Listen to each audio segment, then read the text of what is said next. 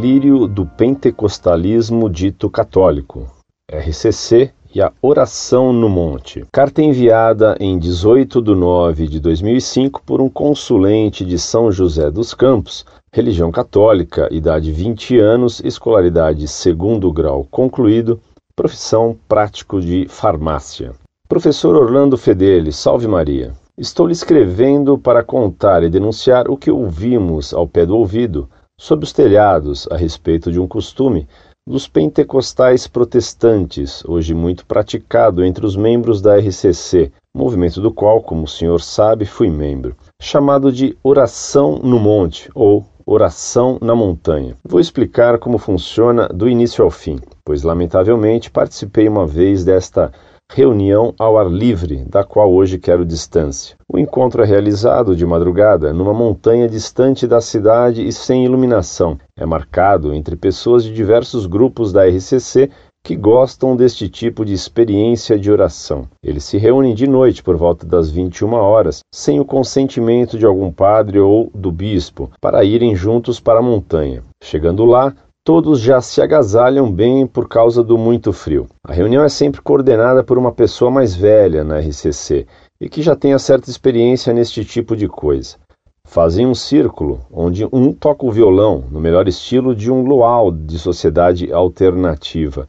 Desavergonhadamente iniciam as orações, pedindo a presença dos anjos e de Nossa Senhora. A reunião segue conforme a inspiração ou criatividade do condutor. Pedidos incessantes de perdão usam-se olhos bentos na fronte dos participantes, coisa que a CNBB já proibiu no seu documento ARCC palmas, louvores intermináveis, momento de perdão, choros, enfim, tudo o que acontece no início de uma reunião da RCC, só que com muito mais liberdade para o Espírito Santo agir. Aliás, este é o objetivo fazer o que os padres e os bispos não permitem numa paróquia ou encontro aberto ao público. Bem protestante isso, não, professor? E a palhaçada continua. Chega o momento do espírito, onde se invoca o Espírito Santo com cantos, frases repetidas, orações em vozes altíssimas, gritos, orações em línguas, etc. É o momento mais lamentável da reunião, onde as pessoas ao comando do coordenador fazem de tudo, caem no chão, umas por cima das outras, correm, gritam, pulam, repousam sobre moitas e formigueiros, ficam com os movimentos incontroláveis, como bêbadas tem visões, mensagens, etc. Enfim, é uma bagunça só. Moças e rapazes rolando no chão como porcos, julgando estarem, como eles dizem, chapadas do Espírito Santo. O ambiente é este, de histeria e sentimentalismo de último grau, e é lógico, com uma boa medida de hipnose e fingimento. É claramente visto que a maioria das pessoas forçam o chamado repouso no espírito, para não frustrar o condutor, que manda e desmanda na mente e nos movimentos das pessoas, como se ele estivesse ungido por uma força sobrenatural, de forma que ele pudesse fazer o que bem entender com a pessoa. Senta, deita, rola, repousa, ora em línguas, e como um cachorrinho o pobre coitado obedece e ainda por cima gosta sem falar no baile com os anjos. O condutor diz: No meio da roda há um anjo, e ele agora vai tirar para dançar no centro, Fulano. E a pessoa finge um transe e vai, rola, deita, gira.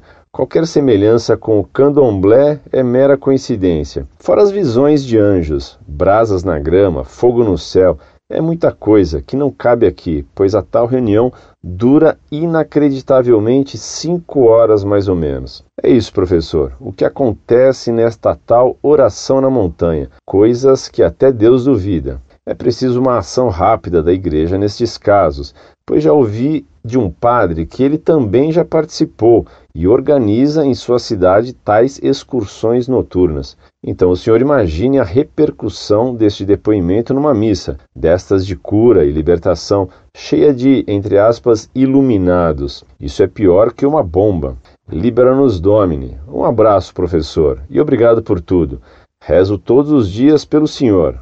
Observação: Não sei se ficou bem exposto o que acontece nestas reuniões. Se sim, permito que seja publicado no site para a ruína dos inimigos da Igreja e esclarecimento das almas que frequentam ou pensam em ir em tais reuniões pseudo-católicas. Incorde Maria. Muito prezado, salve Maria. Muito obrigado por sua carta dando testemunho do que você viu e participou. Deus o recompense por sua coragem de publicar essa loucura praticada por elementos da RCC. Você me diz que isso é praticado muitas vezes escondidamente, sem licença e sem permissão dos padres e dos bispos, o que torna a coisa pior, pois mostra que se tem consciência de fazer algo que a igreja reprova. É impressionante o que você me conta, lendo o seu relato sobre essa oração no monte, Lembrei-me das radeneias praticadas pelas seitas gnósticas russas. Era tudo bem semelhante. Vou publicar seu relato no site. Que Deus o recompense por revelar esse culto delirante e imoral. Mantenhamos contato. Incorde Jesus Semper, Orlando Fedeli.